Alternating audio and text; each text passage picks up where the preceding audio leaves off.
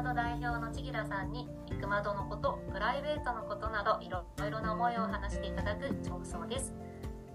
今回から新しくナビゲーターが1人加わります。川村舞さんです。と前のナビゲーターのかおちゃんが復職するということであの3人であの忙しくなるのでやっていこうと思っています。舞さんよろしくお願いします。よろしくお願いします。よろしくお願いします速ですが今日のテーマは声をが4月で2周年になるということで、はい、声をについていろいろお聞かせいただきたいなと思っています。まず2周年になるちょっと直前ですけどおめでとうございます。ありがとうございます。いろんな思いがあってねここまで来たっていうことなんですけど、うん、最初の方はどんな感じでスタートされたんですか？そうですね。私本当に自分が会社を作るなんて思ったこともなくてあのリクルートとかってねそうやって最初から思ってる人も結構いそうって思うんですけど、まさかまさか私がみたいななんかどっかの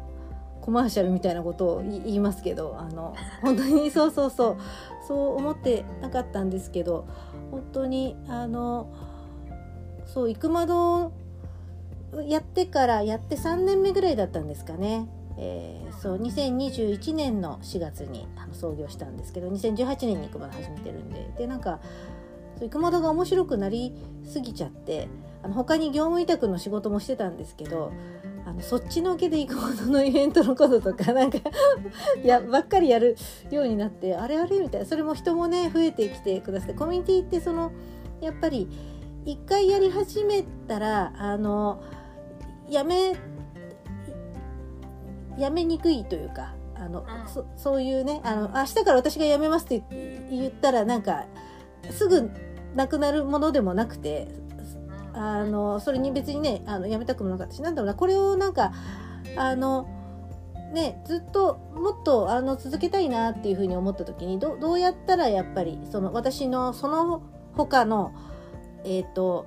なんだライスワークとライフワークをこう分けてうまくできる感じじゃなくなってきたんですよね。その ライフワークの方がやっぱりこう大きくなっちゃって、ライスワークをこう圧迫するようになってきましたみたいな感じがあって、その時にやっぱりやったのはキャリアコンサルタントだったりとかするんですけども、なんか行くまどの人にそれをやりたいみたいな方がもう全然増えてきちゃったりして、あの、やっぱりそっちの方にこう違和感みたいのもあったりしましたと。いうところで1年ぐらい前から何したらいいだろうみたいな何でマネタイズしようみたいなことをすごい 考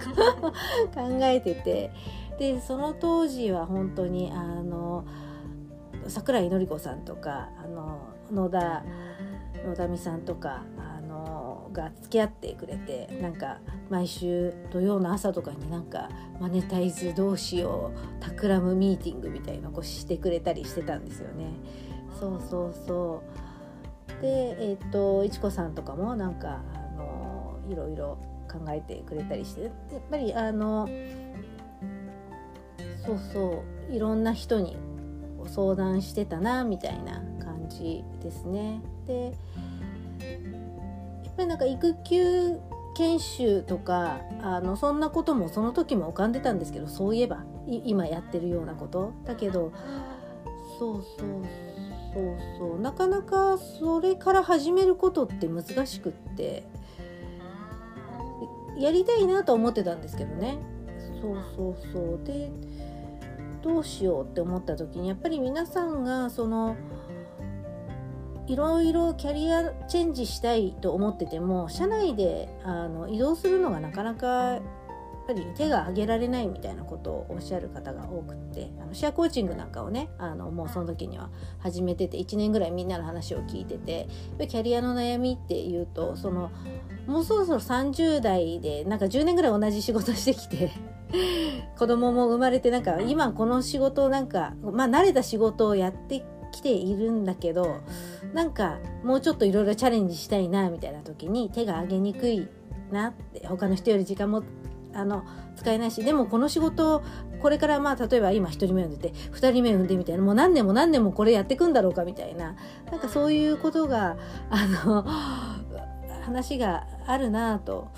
思いましたと。であの例えば私がなんか一緒にお仕事してみたら楽しいなあなんていうのも人もなんかね言ったりしてじゃあ副業を一緒にやってみたらどうだろうっていうのもなんかそのいろんなアイデアの中からあの、はい、出てきて、えー、いましたっていうところですね。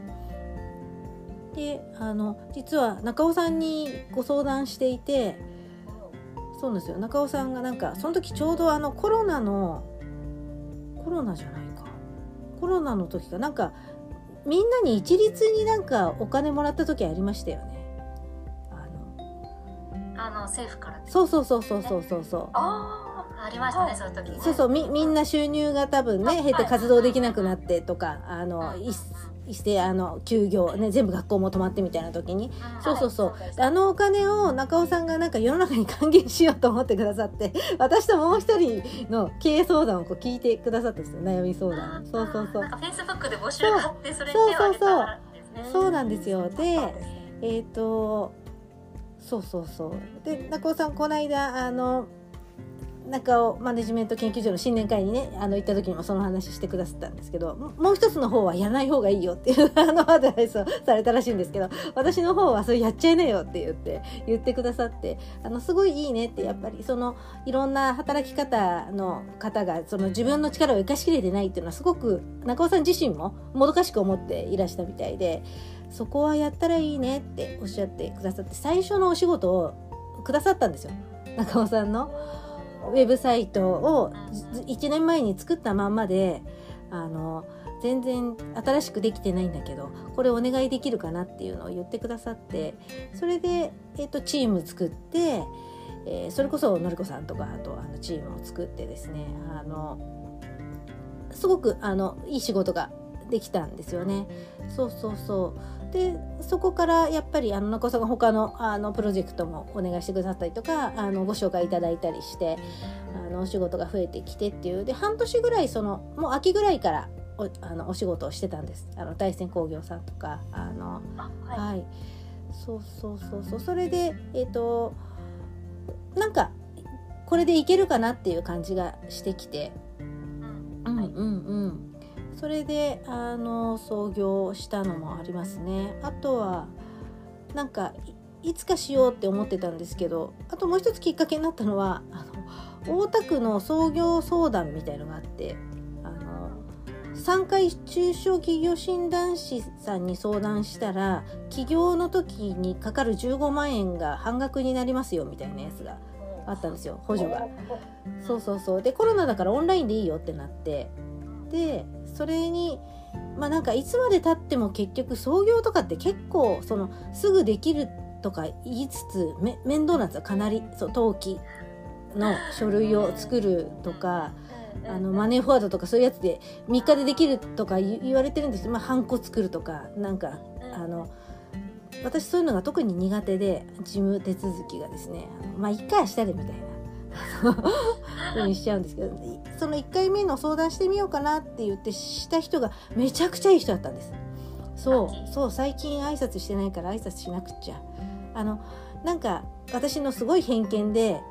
あのよく話のわからない人が出てきてオンラインコミュニティ？え？とか言われちゃうのかなって思ってたんですけどすごくそういうのにも理解のある方でめっちゃいいですねって。だから自分もスタートアップのあの支援をすごくしてて自分自身もなんかあのルーツもそういうところにあってあのそうなんです。だからなんだっけな。あのあれか実証実験？そのスタートアップが本当にそのサービスがいけてるかどうかを実験する場っていうのが必要だからなんかコミュニティとつなぎましょうみたいなことを言ってくださったりとかしてなんかビジネスの話になったりとかしてあのそうそうそうでなんかその方にやっぱ3回相談したらなんかその3ヶ月以内に創業すると半額になるみたいなやつだったんですよね。そうで私あのキッチンポなんであのその7万5000円は絶対どうせやるんだったら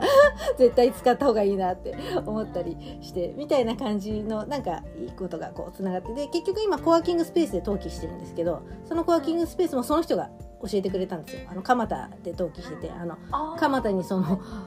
大田区役所があって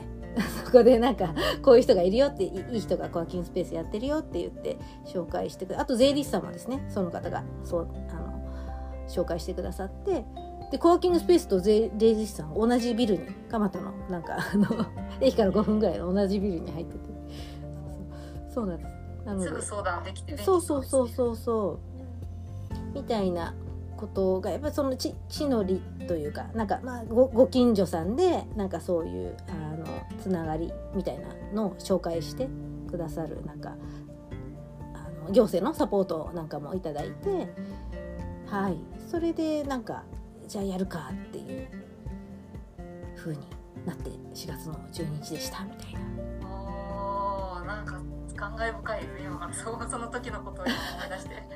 そうだったんですね。ちょっとこのあったかいね。今と同じようなあったかい季節そうそうそう。やるかって本当にみんなみんな4月からスカスタートをするっていう季節に千吉さんも2年前にスタートを切られてた、うん、でまあ中尾さんのお仕事だったり大山工業さんのお仕事だったりを、うん、まあ皆さんじゃあ今と同じですかね。皆さんにあのこれの副業をやりたい人いますかっていうのを募って手上がった人と一緒にやられそうですそうです。そうです。だから最初私は個人事業として受けてまた個人事業として払ってったっていう。そんなことちなみになんで声をっていう名前になったんです声をはですね実はなんか生窓作る時に最初の最初ってえっ、ー、とそれもグズグズしてたんですよ。コミュニティやろうかなと思ってグズグズしてたんですけどなんかどんな名前にしたらいいか？っていうのを違うなどのロゴにすればいいかか名前とロゴみたいのをなんか他の人がこのロゴどう思いますみたいなのを相談してていっぱいいいねがついてたんでなるほどこうやってやってみようと思って「イックマド」と私もう一つ考えたのは「声を」っていう名前だったんですよ。この育児の窓っていうのは「声を」っていうのはなんかあのラテン語でえっ、ー、とつながりみたいな言葉なんですよね。であと声を上げるみたいななんかそういうあのダブルあのミーニングがあってなんかラテン語とかでいろいろやったりとかするとしてなんか探したんですけど。そうそうそう。それでそもそも一番最初の時に声をかいくまどでどうしましょうってしたらまあいくまどの方がすごく多くていくまどにしてたんですよね。で会社作る時にうんうんってどうしようって思った時にそういえばあの時考えたなって思ってであのビジョンとかも考えてたんですよね。ビジョンミーティングした時もやっぱりあのえっ、ー、と生駒は育児もキャリアも大事な社会を作るなんですけどキャリアも育児もだえっ、ー、とそれってどうしたら実現するのかなって思った時あの、えっ、ー、と、壁を越えてらしく生きるっていうのをこう考えた時にやっぱり自分らしく生きるってやっぱ声を出すとかなんかそういうあのことがいいなって思ってそうそうなんかぴったりじゃんなんて。思って結局それにしましたっていう。そういうことだったんですね。なんか日本語でも声、うん、なんで声みたいなすごくいいですよねラテン語でもえー、素敵なネーミングで。そういうことだったんですで1年目はじゃあ少し徐々に徐々に仕事が増えてからの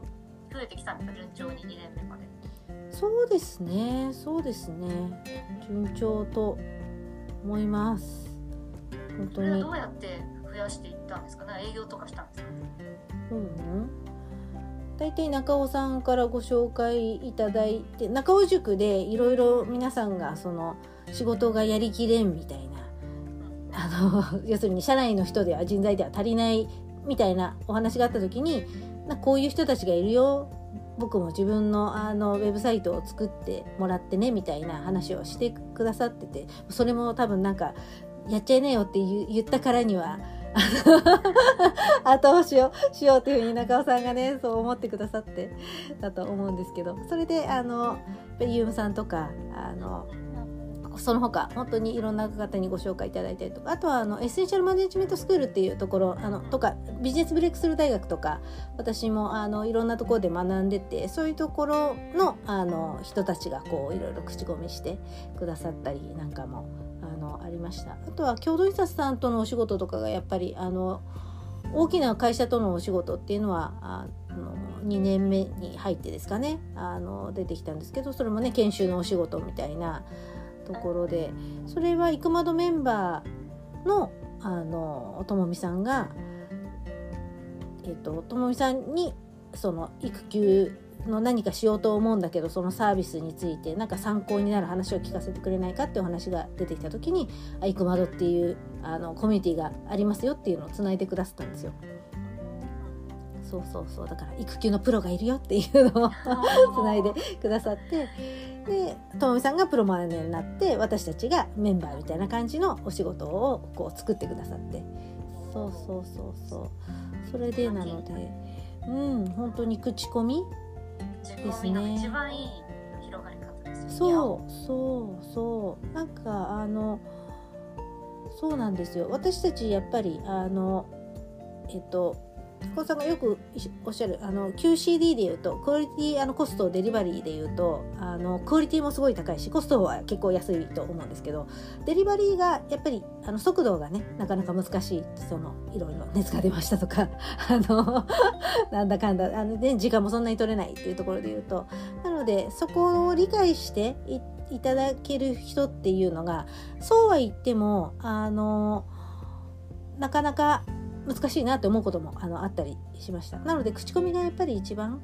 あのはい。最初からそれをがないけどあのいいですかって言ってあの、分かっていただけるお客様に、うんうん、広がっていったんですね、はい。2年終わってみてこれからどんなふうに声が発展していけばいいなって思われてるんですか？そうですね。なんかあの口コミで全然あの今の延長線上でいいなっていうふうに思っているんですけどあのやっぱり育窓メンバーも増えてきたのでなんか育窓のメンバーの中でうまく循環がこう起こってきてあの育窓のメンバーがまたなんかあの自分でも得意なことを生かしてね、他の人の役に立つみたいな。なんかそういう循環が起こってくるといいなって思ってて。それでいうとあのスキル講座あのライティング講座をまゆさんがあのねライティングしたい人にあの教えてくれたりとか。お二人ともあそうか。愛さんはねあのお仕事でしてくださってまいまいさんはあの受けてくださってますけど。そうそうそう、はい、ありがとうございます。そんな感じであのやっぱりあのお仕事を作ってますっていうところで言うと、そのお仕事に必要なスキルを今度、身に つけてほしくなって、その時、生駒の中の人で教えてあげると私のあの経験シェアしてあげるよって人が出てきてみたいなことがすごくいい循環だなって思ってるので、なんかそういうことが、あの、生駒の人が外の人と働くっていうだけじゃなくて、生駒の中の人も、生駒の中の人で得意を生かし合うとか、それがまた今度外の人の講座になってもいいし、なんかあのそんな感じの皆さんが自分らしく生きるっていうことがまた発展していってなんかあの良いなんでしょうねあの力を発揮する場になればいいなっていうふうに、はい、思っています。いや1,000人メンバーいたらめちゃくちゃいろんな得意を持った人がいていろんな講座ができそうですよね。そうですよね。本当今度デザイン講座をあのこの間ねイベントやってあのはい。実践講座みたいにしようと思ってるんですけどそれもなんかめちゃくちゃ素敵なのになりそうだしあとはあのキャリコンサービスとかもキャリコンね取ってらっしゃる方がたくさんいてやっぱりキャリアの悩み自分が悩んできたから誰かの役に立ちたいっていう人がすごい熱く今準備をしてくださってるんですけどこの人たちがなんか自分ごとで相談乗ってくれたらめちゃくちゃいいサービスだなと思っていてうん。なんかそんなことも同じ育窓のメンバーだからみたいなその弱いつながりがこう強いつながりになってマネタイズがちょこちょこ生まれるみたいなそういうのがすごいこう面白いなっていうふうに、うん、はい。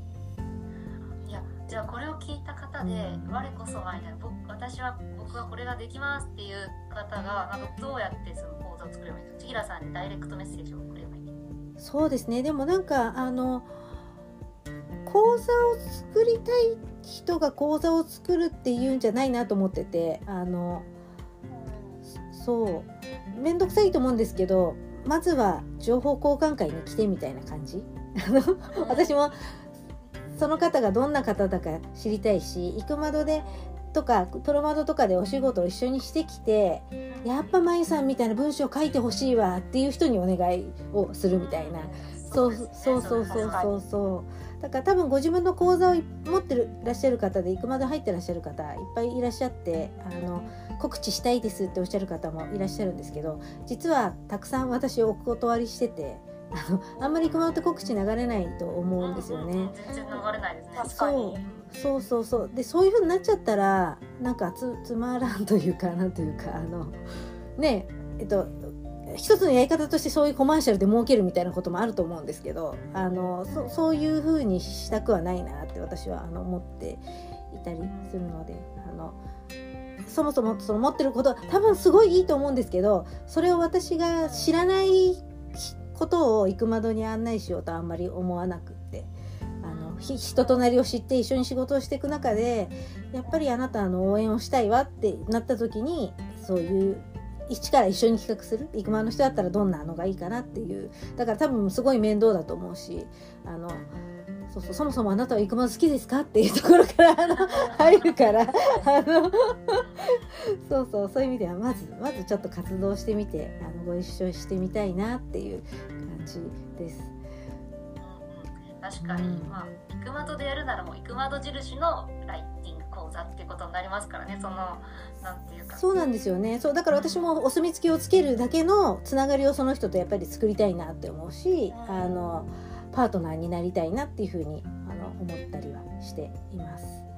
確かに。受講する側も行く窓のイベントだからきっと大丈夫。ねあのいいものに違いないと思って入ってくださる。と思うかそのね期待を裏切らないためにもそういうふうそうですねだからやっぱりなんかそそういう信頼感みたいなものでなんかつながってたりとかあのはいなんかまあ、そこが行く窓の安心安全なところのなんか根っこにあるかなと思ってるので大事にしていきたいなと思っています。わあめちゃめちゃ貴重なお話聞かせていただいてありがとうございました。ありがとうございます。そういうことだったのかっていう発見がいっぱいありました。うん、なん。か舞さんないですか？最後に聞きたいこと。心理的安全性の高さみたいなのがすごく伝わってきてあそういう背景があるのかってすごくあの伝わってきました。ありがとうございます。ありがとうございますあの伺ってみたいことは、うんうん、そのそしたら声としても大事にしていくんだけど行く窓の中でもマネタイズを起こそうってされていくのが今後の目標というかあの、今後持っていらっしゃる方向性の部分ですか、なるほどなるほど。行く窓とマネタイズってすごい難しくって行く窓を例えばなんか、えっと、会員制にしようって思ったことも何回かよぎったこともあるんですけどあの、はい、苦労が多い割に楽しいことはないなっていうのを毎回思っています。なのでもう行くまでやっぱり自立自転の組織としてあの参加したい人がしたいだけしてやりたいだけ活動するっていう場はその作っておいてそこからなんか来ようとしてあの、立ち上がってくるビジネスを うまくそこであのマネタイズできたらいいななんていうふうに思っていますだから行くまで今まで通りですずっと。うん、うん、うんわかりました。マネタイズは雇用の方でっていうところが、あの、ちょっとなんかすごく明確になりました。ね、ありがとうございます。で、ね、でも、まあ、シェアコーチングとか、イクマの活動なのか、雇用の活動なのか、微妙だなって思ったりもするんですけど。あのそうそうそうグループコーチングみたいなもの皆さんが皆さんらしく生きるみたいなところのあのはいなのでなんか生間と声をどう分けるのかみたいな私の中にであるんですが生間の縁の中に多分雇用があるっていう、あの考え方かなって思っててあの全然もうあのそういうのに参加しなくて見てるだけよみたいな人ももう全然私としてはウェルカム。ただなんか活動したいとか自分らしくって思った時にやっぱり何かもっとあの負荷をかけようって思ったら無料のでなんかそのボランティアで運営とかをガンガンやるみたいのもあるしあの有料のそういったサービスとかっていうかあのはい私たちがそのそれで食べていくって私はもう思って頑張って立ち上げてるあの そういう場にあの来ていただいてもいいなってあの思っています。だからそれをお誘いするけど全然あの良ければどうぞっていう柔軟さがすごく周りの人をなんか支えているというか、私もいつも救われている部分なんですけれどもなんかすごくああそういう風な住み分けっていうかそんな感じで、あの2つとも大事にされているんだなっていうのがあの伝わってきました。ありがとうございます。ありがとうございます。お話しすることでなんかいろいろ整理ができて私もありがたかったです。じゃあそんなところで今日は、はい、はい、あのおしまいにしたいと思います。じゃあ次吉さんまいさん昨日もありがとうございました。ありがとうございました。ありがとうございまし